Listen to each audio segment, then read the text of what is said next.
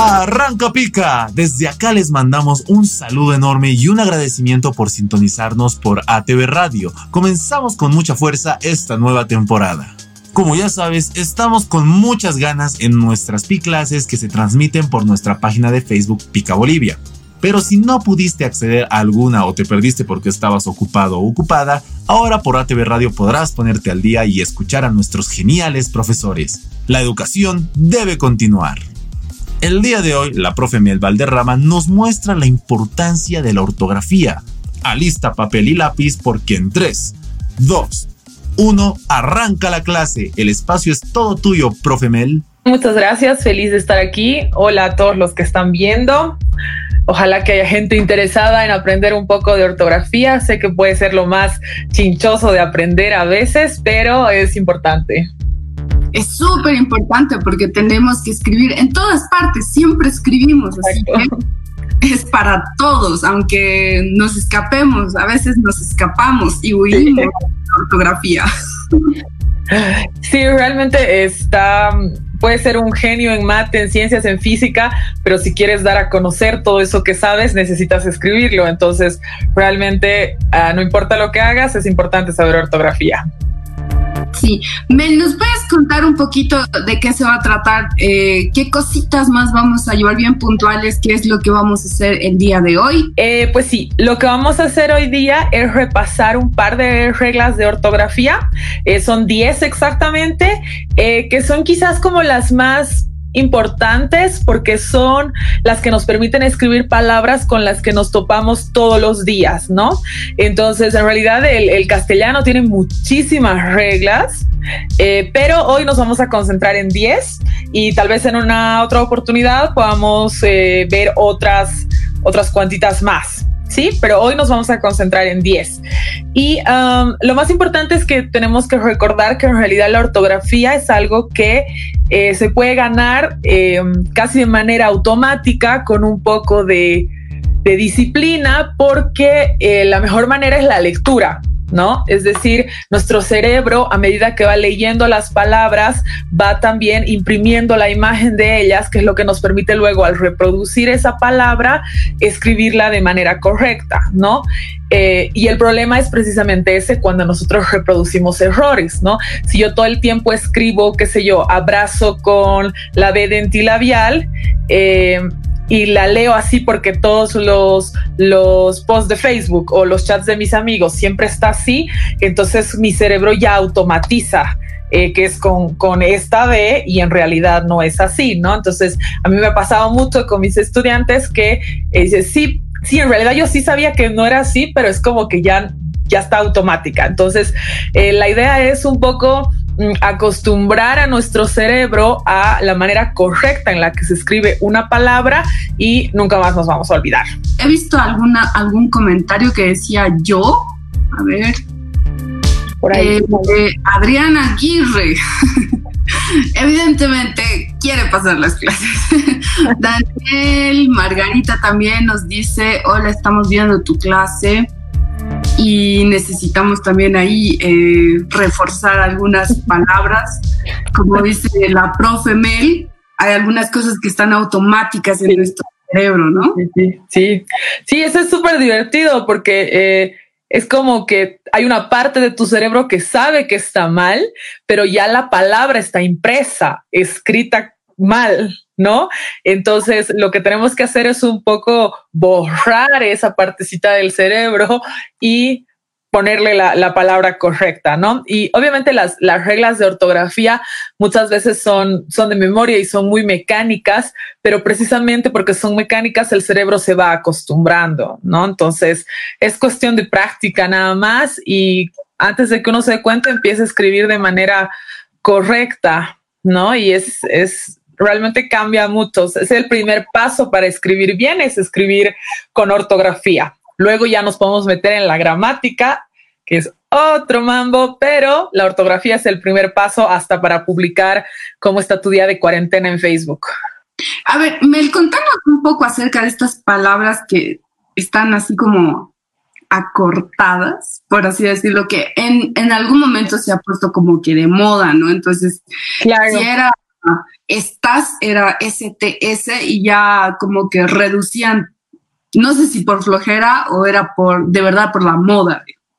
No, en realidad esta, esta reducción de palabras, esta moda de escribir sin vocales que estuvo fuerte un tiempo o de escribir, por ejemplo, XQ en lugar de por qué, eh, tiene que ver en realidad con algo, con algo bien práctico. Eh, si tú te acuerdas antes del WhatsApp y eh, cuando empezó Twitter, tú tenías un número de caracteres limitados. ¿No? Entonces, tú mandabas mensajes de texto y el mensaje te costaba, qué sé yo, 30 centavos, o sea, era carísimo para lo que es ahora un WhatsApp, y eh, tú tenías que poner como todo lo que querías decir en, en esos tus 30 centavos, que eran, creo que te ibas a mandar a escribir ¿Por qué? Porque son seis caracteres cuando podías poner XQ, que son dos caracteres, y te estabas ahorrando espacio.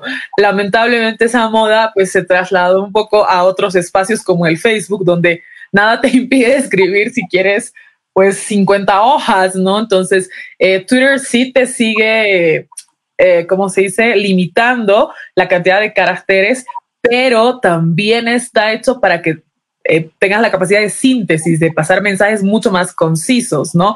Pero en otras plataformas y obviamente en tus tareas, en tus trabajos, no vas a ponerle XQ, ¿no es cierto? Entonces es importante. Obviamente al tomar apuntes en la universidad sí abreviamos, creo que todos tenemos nuestras abreviaturas, ¿no? Ciertas cositas que, que entendemos, pero son como mecanismos tuyos que no deberían influir en nuestra escritura formal. Es bien diferente escribir académicamente y escribir también por, por, no sé, por anotar ciertas cosas y, como tú dices, tomar apuntes o hacer algún tipo de códigos entre amigos. Claro, claro. Pero es muy diferente.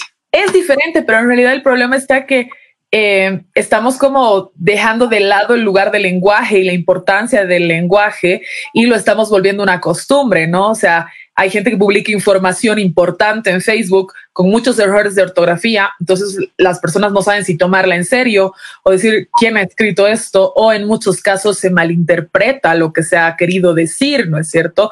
Porque hay que recordar que no solo escribimos bien porque se ve bonito, escribimos bien para que se entienda lo que estás queriendo decir. Y el ejemplo más, más divertido que hay en eso es la palabra abrazar. Abrazar con Z es... Eh, ir y apapachar a alguien, ¿no? Y abrazar con ese es incendiar a alguien, ¿no? Entonces, eh, por ejemplo, en esas dos palabras hay un abismo de significado que si no la tienes clara, pues estás mandando un mensaje totalmente incorrecto, ¿no? Pero hay mucha gente que tú dices como, eh, corriges la ortografía o dices, oiga, este, este post está con muy mala ortografía y te dicen, ah, pero es Facebook cuando realmente eh, estas, las redes sociales ahora son nuestro mecanismo de comunicación. Entonces deberíamos tener el mismo cuidado con el lenguaje que tenemos al poner cómo fue mi día en Facebook o al entregar un trabajo a la universidad. Sí, totalmente. Súper, bien. Entonces, como les había dicho, lo que vamos a hacer hoy es repasar 10 reglas de ortografía, ¿no? Lo que hay que entender antes de conocer cualquier regla es que esto es chistoso, la mayoría de reglas en el castellano tienen excepciones. ¿Sí? Entonces, a veces es más fácil conocer la excepción sabiendo la regla para que el cerebro automáticamente vaya descartando. Pero las excepciones, así como muchas palabras, son eh, a veces em, palabras con las que no nos topamos muy a menudo o palabras que a través de la lectura vamos a poder ir aprendiendo. Entonces, no hay que preocuparse, es cuestión de prácticas. Muy, muy capa la profe Mel. Démonos un break de algunos minutos porque aún tenemos mucho que aprender para mejorar nuestra ortografía.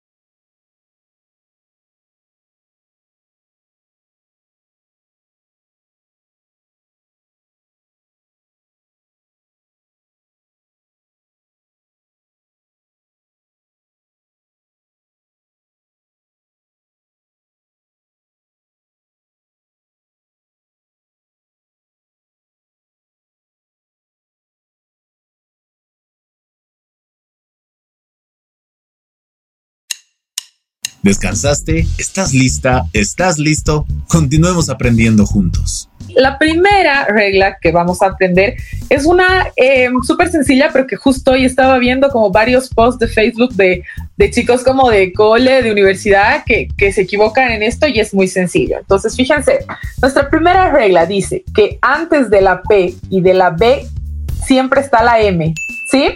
Por ejemplo, cuando escribimos impaciente, impaciente no es con N, es siempre con la M, ¿sí? Si tenemos una palabra que antes, tenemos que pensar en el sonido. Si una palabra que escuchamos tiene B o tiene P, B labial, ojo, ¿no? Tiene la B labial o tiene la P, y antes escuchamos un sonido similar entre la N y la M, siempre es M, ¿sí? Muchas veces al hablar nos sale impaciente porque es más cómodo pronunciar la N, pero a la hora de escribir recordamos, siempre es la M, ¿sí? Por ejemplo, ahí tenemos impaciente, embutido, imposible, empujar, Humberto, ¿sí? Todas estas palabras se escriben con M. Bien, esta es la primera regla y quizás una de las más fáciles. Aquí hay otra que muchos cometemos el error. Eh, por la manera en la que hablamos, muchas veces, con, como se dice, confundimos la L, que es la doble L, con la Y. ¿Sí? Entonces, decimos amarillo, ¿no? O decimos eh, chiquilla, ¿sí? Entonces, en el sonido hace que nos confundamos a la hora de escribir. Pero hay una regla súper sencilla para acordarnos cuándo es de la, Y y cuándo es la L o doble L. ¿Sí? Entonces aquí tengo nuestra segunda regla.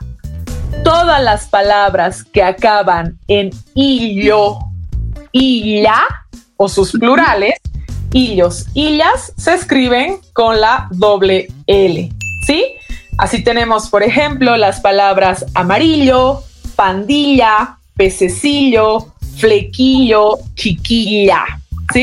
Entonces, eh, nos tenemos que meter en la cabeza. Si acaba en hilo, illa, es doble L. Bien, vamos con la siguiente. Nuestra siguiente regla es sobre el uso de la Z y la C que son otras palabras con las que nos confundimos un montón, especialmente en el plural. Pero la regla en realidad es súper sencilla. Si la palabra acaba en Z, su plural es con C. ¿Sí? Esta es súper sencilla. Por ejemplo, en la palabra nuez, su plural nueces pasa con la letra C. En la palabra capaz, su plural pasa a ser capaces, siempre con C. Lo mismo con la palabra disfraz. El plural de disfraz es disfraces, siempre con la letra C. ¿Sí? Entonces, lo que tenemos que hacer un poco con, la ortografía siempre es pensar también eh, un poco en cómo suena la palabra. Y muchas veces el sonido nos va a dar la la correcta ortografía, ¿no? Eh, por ejemplo, cuando, cuando les enseñamos a leer a los chiquitos, ustedes van a acordarse, eh, es a ellos nada más que siempre estamos repitiéndoles, por ejemplo, em, azul, ¿sí? Cuando les enseñamos a, a, leer, si ustedes tienen primos, hermanitos o cuando ustedes eran pequeños, ahí sí pronunciamos bien, azul. ¿Por qué? Porque queremos que el niño aprenda a escribir que azul es con Z. Pero luego ya en nuestro común hablar hemos perdido la manera correcta de pronunciar las letras y decimos azul.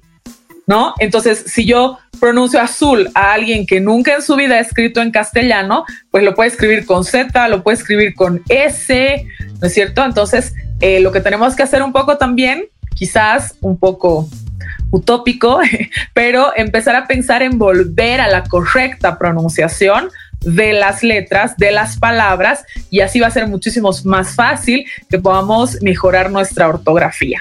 ¿Sí? Entonces, nuestra regla número tres es, si la palabra acaba en Z, el plural va con C. Bien, Vamos con nuestra cuarta regla. Y nuestra cuarta regla también tiene que ver con la C y con la S y es otro ejemplo en el que la gente se confunde un montón, que son los diminutivos, ¿sí? Cuando los diminutivos acaban en cito, sillo, esito o esilio, siempre se escriben con C, ¿sí?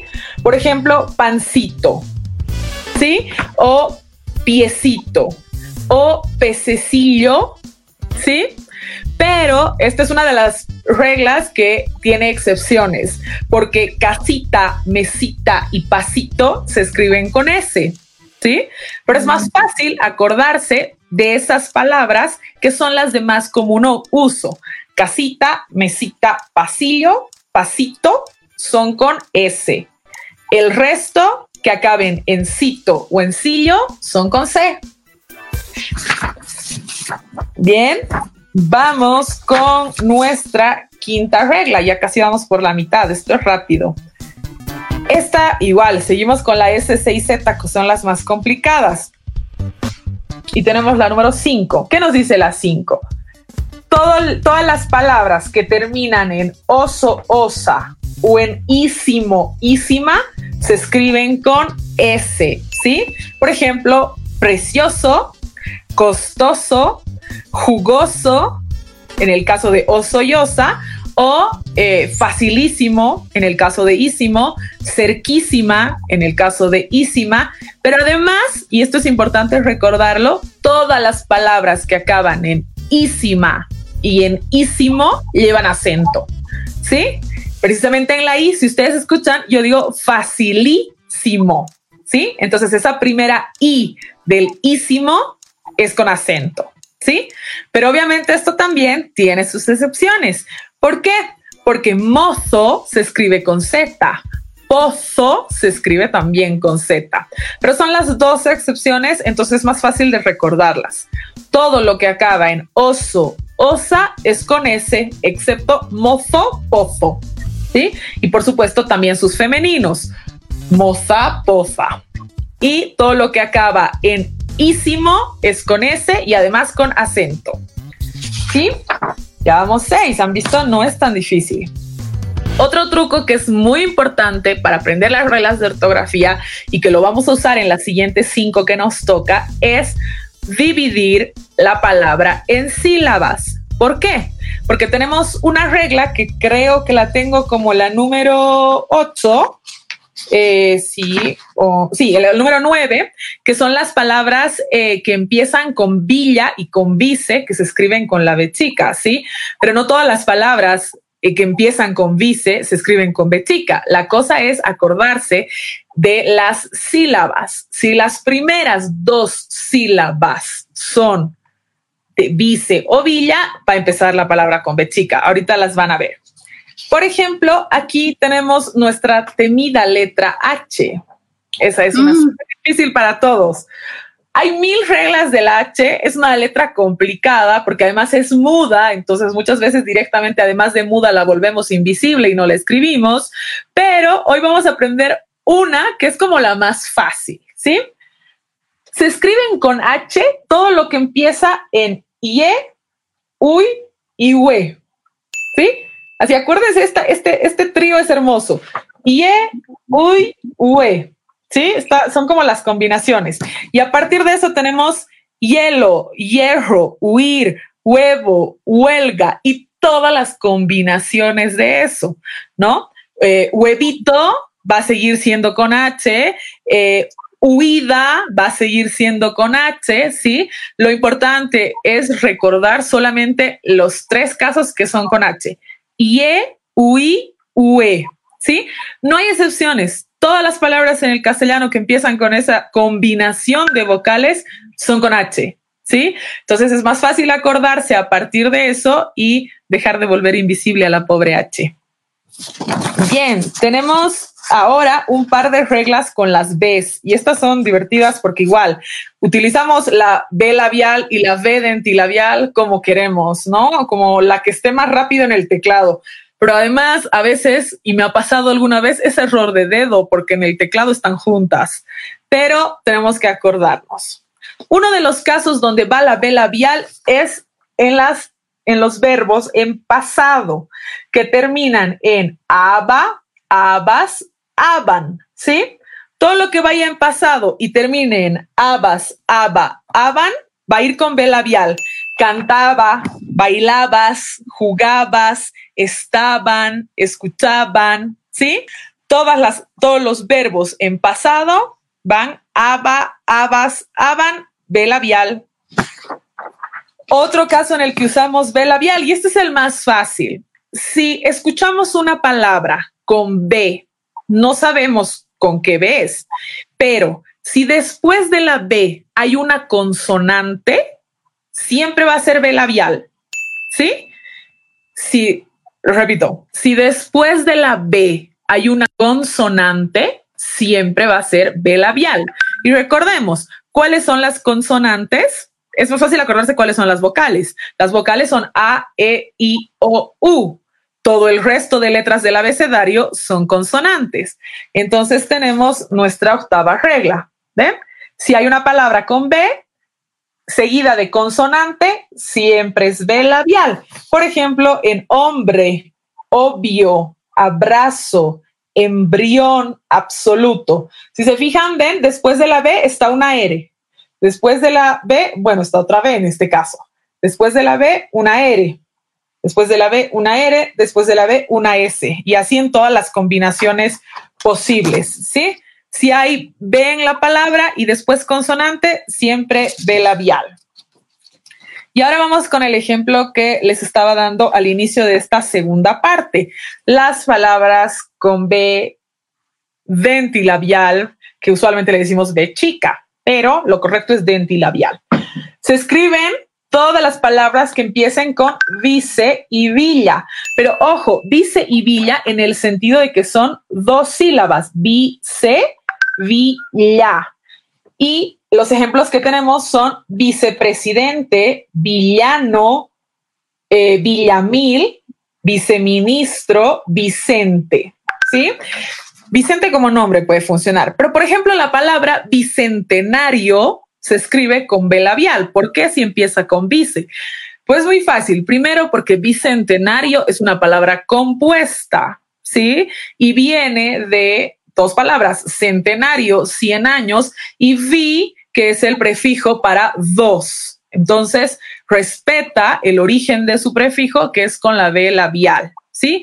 Esa es otra técnica que ustedes pueden utilizar para aprender si realmente les interesa el lenguaje y les gusta. Muchas veces sabiendo el origen de la palabra, podemos saber cómo se escribe, ¿sí? Por ejemplo, el origen de vice en todos los casos es debajo de, ¿no es cierto? Vicepresidente debajo del presidente, viceministro debajo del ministro, ¿sí? Entonces, si nos vamos al origen, podemos también conocer cómo se escribe la palabra. Y finalmente, una letra que en realidad no usamos mucho, pero en la que se cometen mil errores, que es la G, ¿sí? Y esta es una regla súper sencilla, pero súper importante. Nos dice que todas las palabras que empiecen con al, an y ar siempre van a escribirse con G si hay una G después. Por ejemplo, Argentina, álgebra, argolla, ¿sí? En el caso de Argentina y álgebra es mucho más común escribirlas con J, ¿sí? En el caso de argolla puede existir menos error, porque la G combinada con la O, con la I y con la U siempre van a leerse diferente, ga, go, gu. Pero en el caso de la G y de la G, se leen igual, se escuchan igual la J y la G. Entonces, es un poco el truco también del castellano de por qué tenemos que conocer las reglas. Tenemos letras que se escuchan iguales.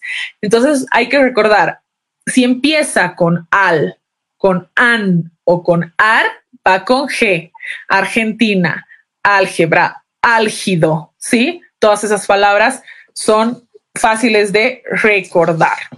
Y estas son como 10 reglas súper básicas, hay como 400 más, pero lo importante es que a partir de 10 reglas empezamos a construir nuestro registro mental de ortografía, ¿no es cierto? Estas 10 son como, yo he escogido estas 10 porque son palabras que eh, usamos muy a menudo. Son palabras que yo he visto eh, que los estudiantes y que muchas veces yo misma tenemos problemas para escribirlas. Entonces, por eso he escogido estas 10 reglas, pero como les digo, hay muchas más, ¿sí?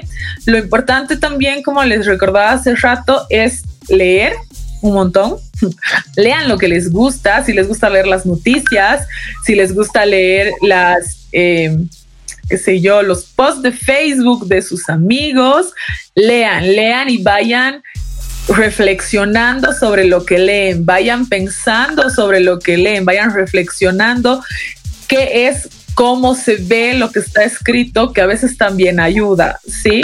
Huevo sin H, por costumbre, si ustedes, a ver, escriban huevo sin H y quédense viendo la palabra, hay algo ahí que le falta, como una palabra huérfana, le falta algo, entonces le pondremos su H y así vamos poco a poco aprendiendo. Esta clase aún no ha terminado. Ve a tajar tu lápiz o tomar un poco de aire. Mel aún tiene mucho para enseñarnos después de este descanso.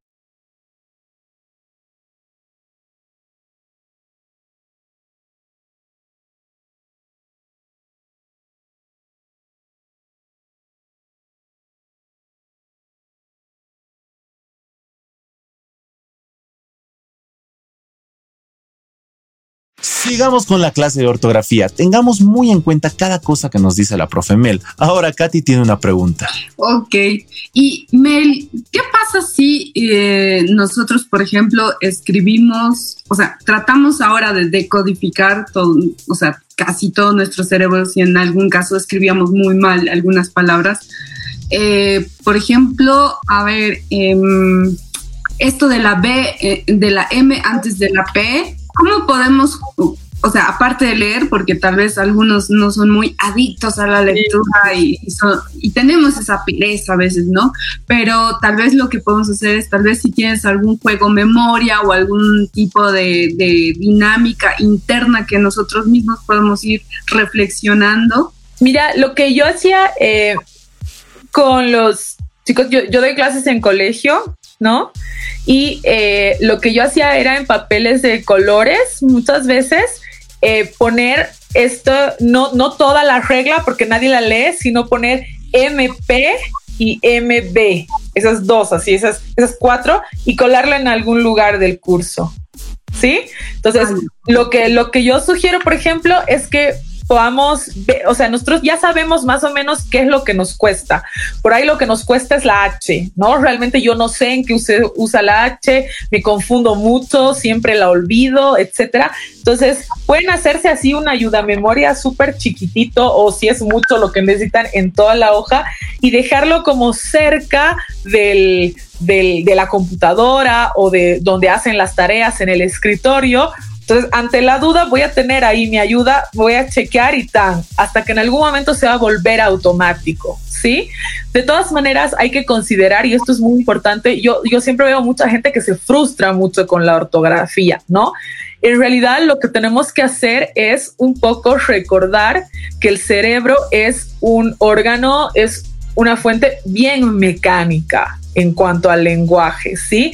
Es como aprender ortografía, es como aprender a, manejar bicicleta, ¿sí? Yo no sé todas las reglas de ortografía, pero a medida que voy escribiendo y tengo una duda, aprendo una nueva regla y busco la manera de en mi cerebro guardarla, ¿sí?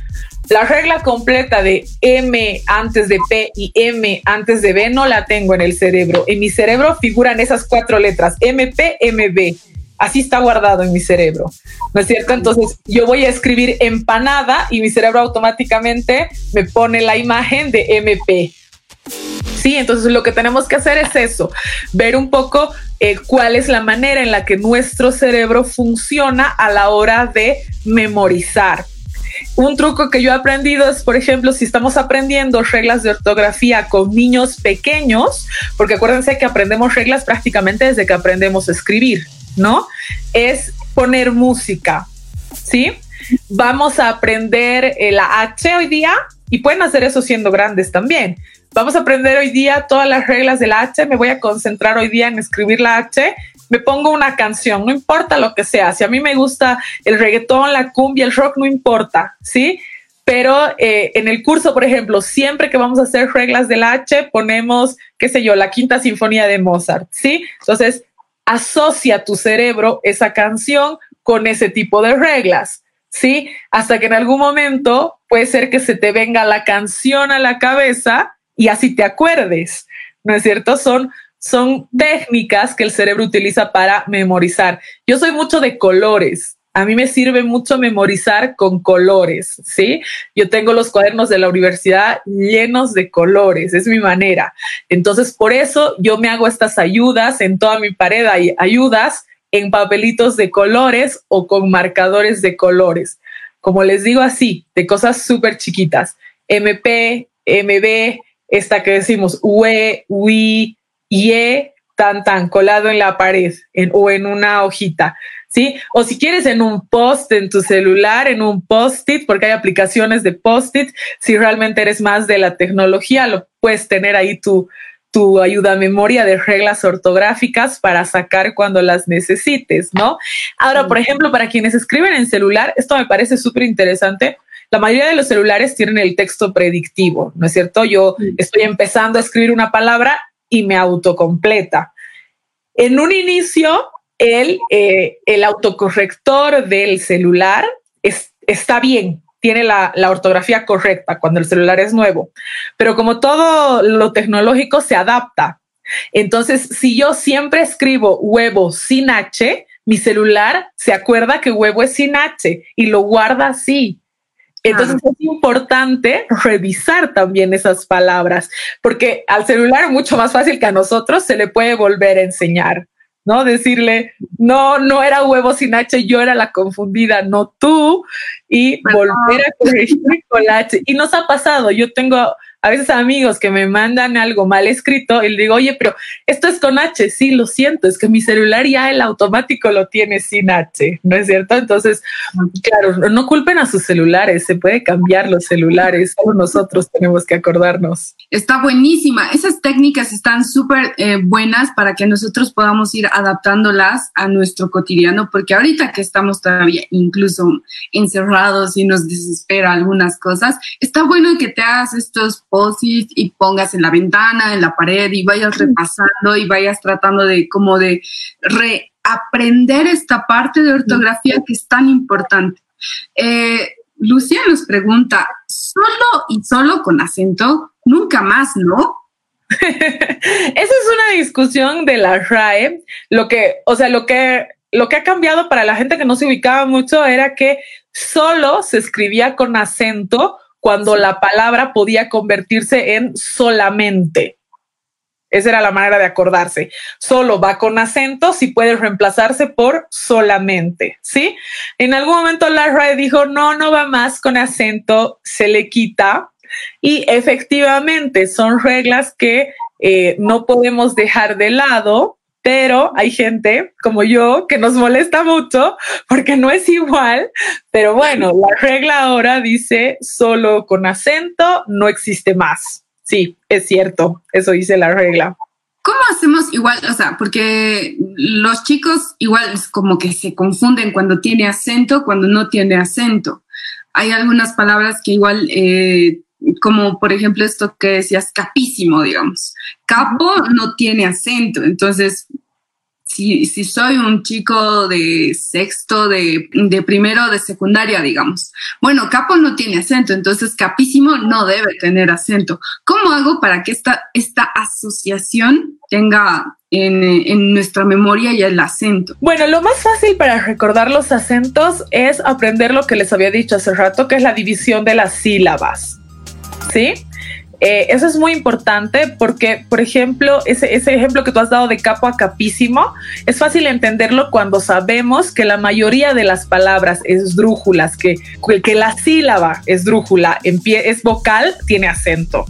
¿sí? Entonces, esa es una regla que ya como que se nos mete en la cabeza, ¿no? O las palabras agudas terminadas en on, casi todas tienen acento, corazón, camaleón, y otras palabras así. Ahorita se me han borrado razón, me han borrado todas las palabras ahorita, pero eh, es importante ese ejercicio, ¿no? Y para eso, una de las cosas que podemos hacer, si queremos ayudarnos a nosotros mismos y queremos ayudar o a, tal vez a nuestros hermanos, a nuestros hijos, si hay alguien viendo tal vez con el interés de ayudar a sus hijos, em, yo tengo un juego que está en el refrigerador en mi caso, pero lo pueden tener donde ustedes quieran, que es eh, ahora que tienen tiempo em, en la computadora a mano, como quieran, háganse sílabas, ¿sí? Todas las sílabas que se les ocurra, ¿sí? Y eh, hagan sílabas acentuadas. Eh, por ejemplo, la terminación son con Z, ¿sí? Esa es una sílaba. Eh, yo tengo varias que son, yo, yo me he puesto un tema, ¿sí? Las sílabas que yo tengo en el refrigerador son todas de eh, paisajes, son palabras que tienen que ver con paisajes. Entonces hay árbol, hay em, atardecer, hay vista, hay bicicleta, hay paseo, y hay varias de esas palabras, ¿no? Entonces lo que yo hago es a partir de esas palabras, yo las tengo con imán, ¿sí? Una vez no me acuerdo en una feria conseguí unos imanes de refrigerador, entonces hice mis letritas y las pegué a esos imanes, entonces los tengo en el refri y lo que hago es cuando voy a sacar algo del refri, formo una palabra, ¿sí? Es como, es como mi manera de ayudarme a seguir aprendiendo el lenguaje. No puedo abrir el refri si no formo una palabra. ¿Sí? Ah. Entonces están todas las sílabas sueltas en mi refrigerador y antes de abrir el refri tengo que formar una palabra. Y obviamente es disciplina, no me voy a engañar a mí misma, podría formar corazón todos los días. ¿No es cierto? Pero la idea es que intente cada vez aprender más palabras y si bien yo he empezado con todas las palabras que remiten a paisaje, a partir de las mismas sílabas, yo puedo formar nuevas palabras. Y ahí voy viendo, porque tengo sílabas acentuadas, pero a veces quiero formar palabras que no tienen acento, ¿no? Entonces, ante la duda, siempre precede el sonido, ¿sí? Si tengo una ar y tengo otra sílaba que es bol y las pongo juntas y no tenía la acentuada, digo arbol. Y pienso, ¿realmente suena bien arbol? No. Entonces, algo está faltando. ¿Qué faltaría? Ah, ok, falta un acento y cambio por la que debería ser, ¿no? Esos son juegos, por ejemplo, a mí me gusta muchísimo el lenguaje, es lo que hago, entonces eh, puede funcionar, pero he visto un juego similar en una aplicación para el celular. Mm. Entonces pueden descargársela y pues ponerse como reto ustedes mismos, voy a aprender tres palabras cada día no importa si no aprendo el significado, por lo menos aprenderé cómo se escriben y a partir de eso me obligo a usarlas, me obligo a eh, un poquito aprender, ¿no? Eh, de en qué consisten. Mucho tiene que ver también con nuestro uso del lenguaje. Es, bien importante eso de las aplicaciones porque ahora hay un montón de juegos mm. eh, que te enseñan a encontrar palabras, ¿no? Por ejemplo, el Scrabble hay en, online, entonces puedes competir con otra persona buscando palabras complicadas, fáciles, te dan puntajes y demás. Hay otra aplicación que se llama Pick, que es como una aplicación en la que te dan diferentes eh, áreas del cerebro entre mm, creatividad, lenguaje, te dan mm, distracción y demás varios elementos del cerebro y hay una parte específica que es el del lenguaje. Entonces, tienes que jugar y armar palabras o tienes que armar palabras para salvar tu vida y demás. Entonces, hay diferentes tipos de formas en las que puedes aprender palabras, pero obviamente siempre debes, eh, si tienes alguna duda, eh, yo creo que es súper importante acudir nomás al diccionario. totalmente. Hasta memorizar, ¿no? Un truco que también yo he aprendido que me parece súper importante y que se los comparto, especialmente cuando estamos posteando cosas en el Facebook, por ejemplo, que es lo que más usamos estos días. Eh, antes de poner enter, lean en voz alta lo que han escrito, ¿sí? Porque muchas veces escribimos y yo entiendo lo que he escrito, porque yo al leer en mi cabeza hago las pausas, eh, hago el acento y todo, pero léanlo en voz alta tal como está escrito. Si al leerlo en voz alta lo siguen entendiendo, probablemente esté bien escrito. Pero si al leerlo en voz alta se dan cuenta que existe la posibilidad de que alguien se pase de una palabra a otra cuando debería haber una pausa, pues ahí probablemente haya una coma. ¿No es cierto? O que va a leer una palabra que puede significar tres otras diferentes, pues iremos a ver en una paginita de, de Google o en el diccionario físico, que creo que ya nadie usa, cómo se escribe esa palabra. Pero eso es un ejercicio que me parece súper importante porque efectivamente nuestro cerebro a veces en ese sentido nos engaña, ¿sí? Yo escribo algo, lo leo en mi cabeza, funciona perfecto. Es en ese contacto del cerebro con la voz al leer que empiezo a tener problemas y puede que eso me esté indicando que mi texto necesita ser reescrito. ¿Cómo te fue con los apuntes de tu cuaderno? Recuerda que la profe Mel te dio las pautas más importantes para mejorar tu ortografía, pero el resto depende de ti. Ejercita tu escritura, descansa y prepárate para la PI clase de mañana desde las 4 de la tarde por nuestra página de Facebook Pica Bolivia o por acá, ATV Radio. Soy José y fue un gusto. Nos vemos. Chao. Este programa fue producido por la Casa de la Televisión Inteligente.